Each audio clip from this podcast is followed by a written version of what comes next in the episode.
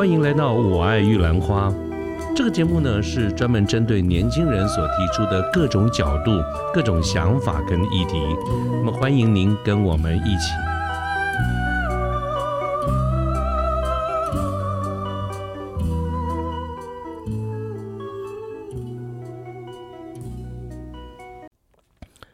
各位好，我是卢天记。现在是民国一百一十二年的十月十一号星期三的下午。那么刚刚结束了四天的这个国庆假期哈，把人呢放的都有点懒散了哈，所以今天开始要振作起来，好好的努力工作。那么今天这个节目里面呢，我打算炒冷饭，讲一个我们三年前讲过的这个题目。我查了一下这个档案，在三年前啊，差不多就是二零二零年的十月三号，我们的节目第二十八集。它的题目是谁先？你先，我先，还是公司先？啊，这一集的节目呢，我主要要强调的一个主轴哈，叫做 “fake it before you make it”。我想表达的就是在职场上嘛，我们每一个人都希望往上爬啊，但是通常比较有可能会发生的，都是我们要先让自己表现的好，然后才有可能会得到我们希望能够得到的这个职位升迁、待遇的提升等等。比较多可能通常都是我们自己先 ready 了，但是公司可能一时间还没有合适的这个缺啊，我觉得这种情况比较多见，比较少看到的都是，呃，我几乎没有什么看到一个公司哈会因为。呃，一个人还没有准备好，但是公司就先把你升上来，先给你一个机会，然后寄望你后面快点成长，快点升任啊。所以在当时这一集里面，我们主张的就是，与其我们去等待公司先，还不如把重点跟眼光放在我们先。所以那一集的题目叫做“谁先啊？你先，我先，还是公司先？”那今天呢，我打算再抄这个题目一次啊，就是这个题目再用一次。我的主题还是叫做“谁先”。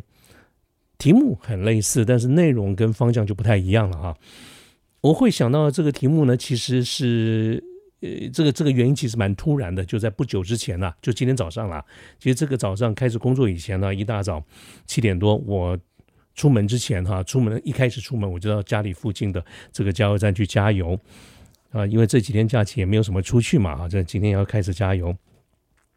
那当时就当时的这个情况是这样子哈，这个加油站的工作人员他就开始帮我加油的这个同时啊，他的加油枪哎放上这个车呢开始加油了。那这个时候呢，我也拿出我的这个信用卡跟中油卡啊，准备累积点数，我就手伸出窗外准备交给这个工作人员。但这个工作人员他是有看到哦，但是他当时啊看到以后，他手没有伸过来拿，他转身就去。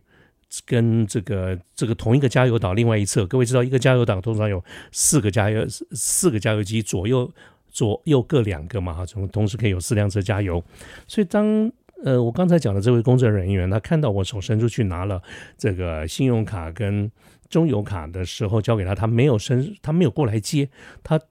转身去跟另外一个。加油岛旁边另外一个看起来很像新进员工那个菜鸟跟他讲话，那我的手呢就吊在那边等，那其实也小事没有什么关系啊，但是等了很久哦，他在一直在讲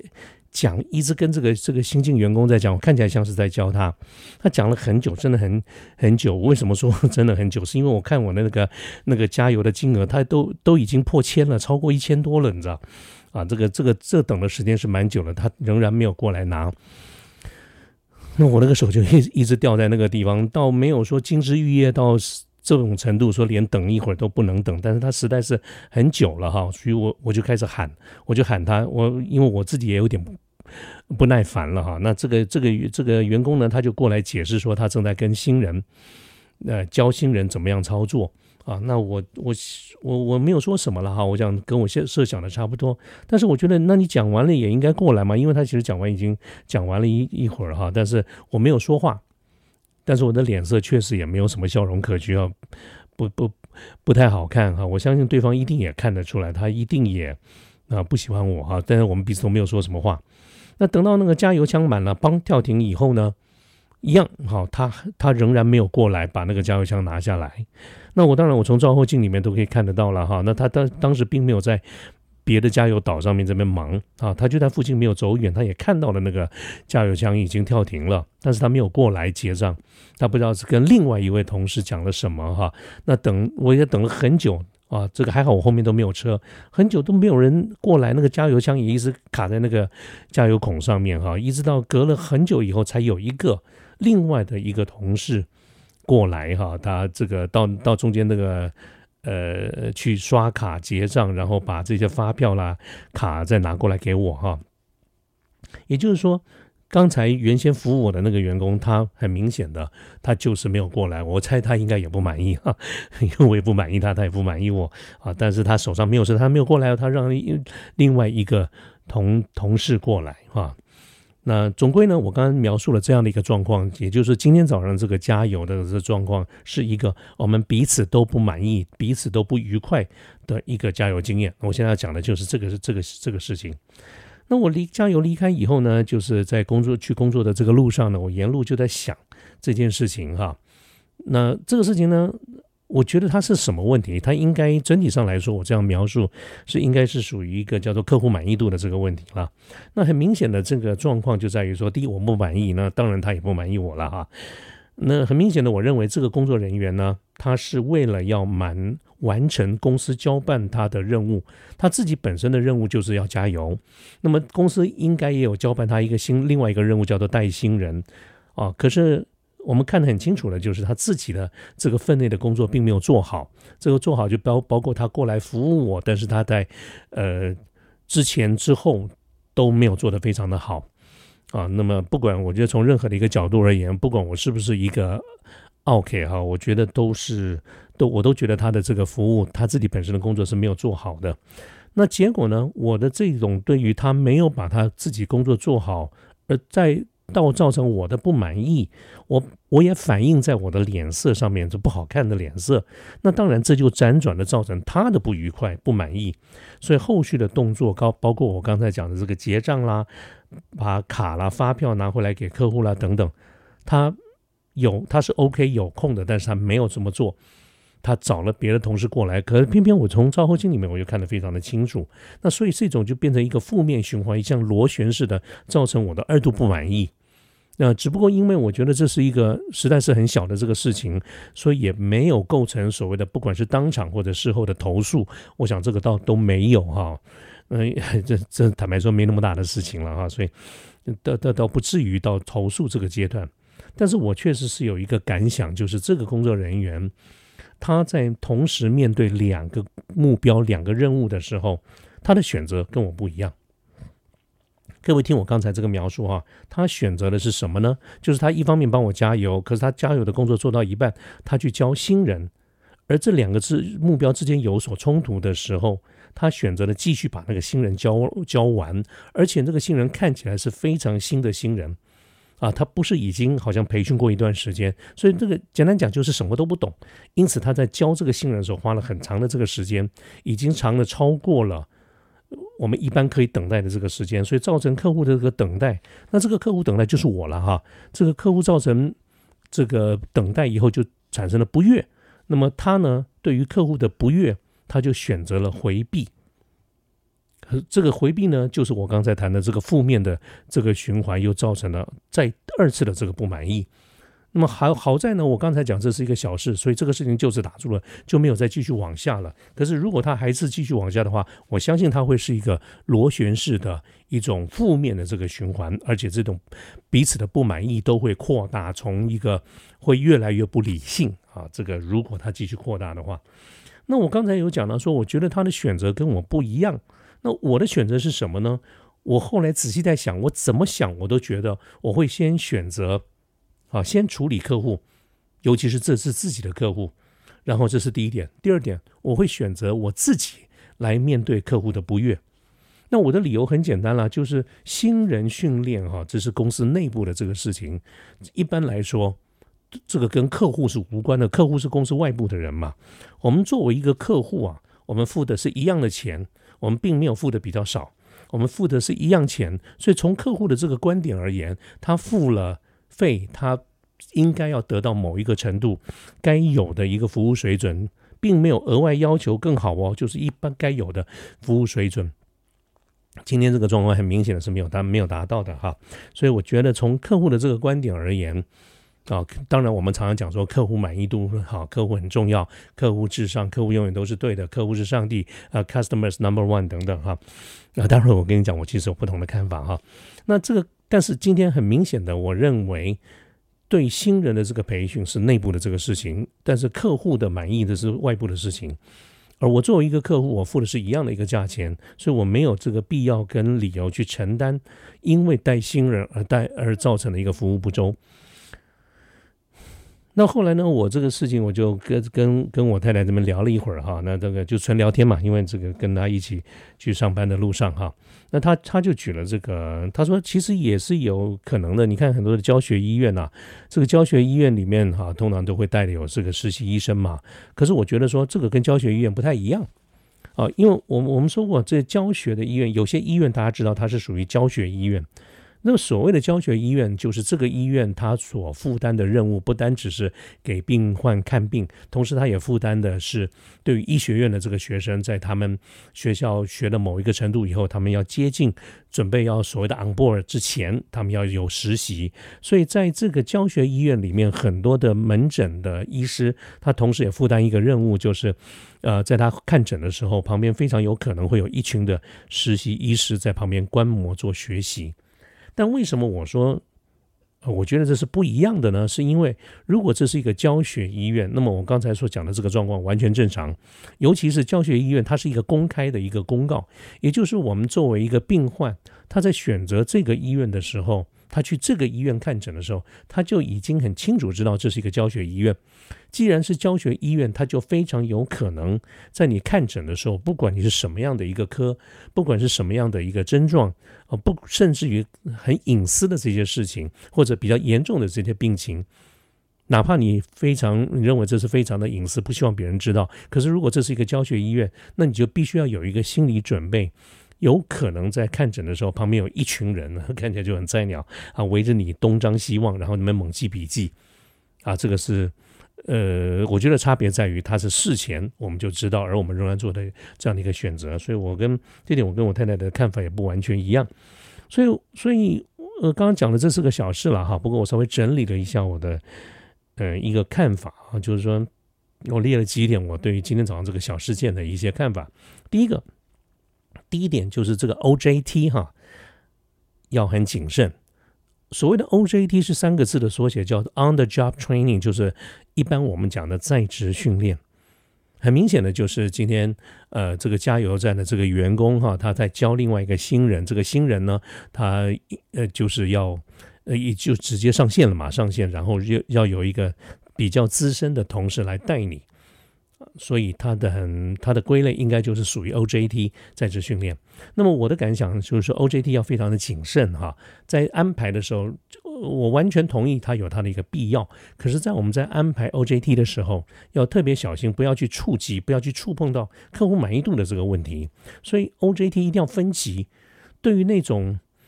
真的非常菜、非常菜的这个菜鸟，他可能从 Lesson One 第一课都还搞不太清楚。的时候，最好是不要拿客户来做实验。我今天看到这个这个菜鸟员工哈，这个各项的动作都非常的生疏，甚至连连这个很多加油箱什么的位置什么都不太清楚。我为什么知道？因为就在我旁边那个那一张一个加油岛旁边，左右两边各一个嘛哈，都看得到、听得到的。啊所以以今天我说这个 OJT 要分级的意思，就是那种真正入门级的那种菜鸟哈，最好还是先让他远离客户，等到一切都做的差不多，他缺的是实务经验的时候，再大胆一点放手让他跟客户接触啊。这个很明显的就是今天我觉得他安排的早了一点，所以我就想到，难怪航空公司各位你看那个一般的民航机啊，他在训练他们的这个机师飞这个飞行员机师的时候。啊，一定要有飞行模拟器啊！这个 fly simulator，你怎么你不太可能，你也绝对不敢，他他还没有真正飞过模拟器之前，你就让他飞真的飞机，那万一出事了，一个飞机上三四百人怎么负责呢？谁来负责呢？也难怪空军他在飞训练飞行员的时候，要从啊初级、中级乃至于高教高级的教练机。我们最近我们国家的今年的这个这两年的光荣就是永鹰，不就是高教机吗？啊，所以他都要一步一步循序渐进。原因是什么？原因就是因为客户满意度这件事情啊，啊，这个不管我们觉得合不合理哈，不管我们觉得是不是呃该不该无限上纲，它就存在这个地方。所以我我另外一个想法就是，当客户满意度这件事情跟新人的训练。这两个目标二者不可得兼的时候，如果是我自己的这个想法的话，我个人的主观了哈，我还是认为应该要以客户为优先啊，因为你如果忽略了这一点，在客户满意度持续的受到损害的时候，它是有可能对生意。会造成一些影响。如果它变成一个常态的话，那么这个生意就这个企业它就没有办法成长，没有办法获利。一个没有办法成长获利的企业，它就不会有明天，它连今天搞不好都过不去呢。啊，所以长远来看的话，其实客户的满意度仍然是重要的啊，因为客户满意度虽然不必保，不必然确保一定会有订单，可是一个没有客户满意度的这个企业，对订单的损害其实非常大的。啊，所以在以前呢，有一我常讲一个事情啊。以前我看这个早期的时候坐飞机嘛，啊，我们出差啊，坐飞机，在起飞的时候，各位应该有一个印象嘛，就是这个空服员都会开始来给你做这种各种的示范啊，做各种机上的设备的这个示范。那么他都会教一件事情，就是当氧气罩哈啪落下来了以后，空服员都会说，你要先把自己。的氧气罩穿戴好，再来照顾随行的儿童。以前我刚开始听到这一点的时候，我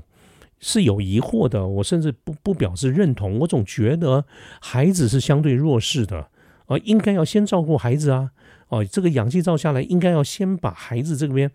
呃，先让他穿戴好，因为他们这么弱，这么小啊，有怎怎么会是我们自己先呢？后来我比较能够去体会了哈，这个是这个是父母，因为我们刚刚讲说照顾小朋友那个是父母的这个观点嘛。可是如果我们从最更现实的一面来看的话，如果父母他不能够好好的活着，那么孩子到最后也是保不住的啊。我现在完全能够接受这件事情，就是今天你要照顾别人之前，一定要先能够自己要过得很好啊。那我讲这个主要是回应刚才我前面的一个重点，就是当这个客户满意度跟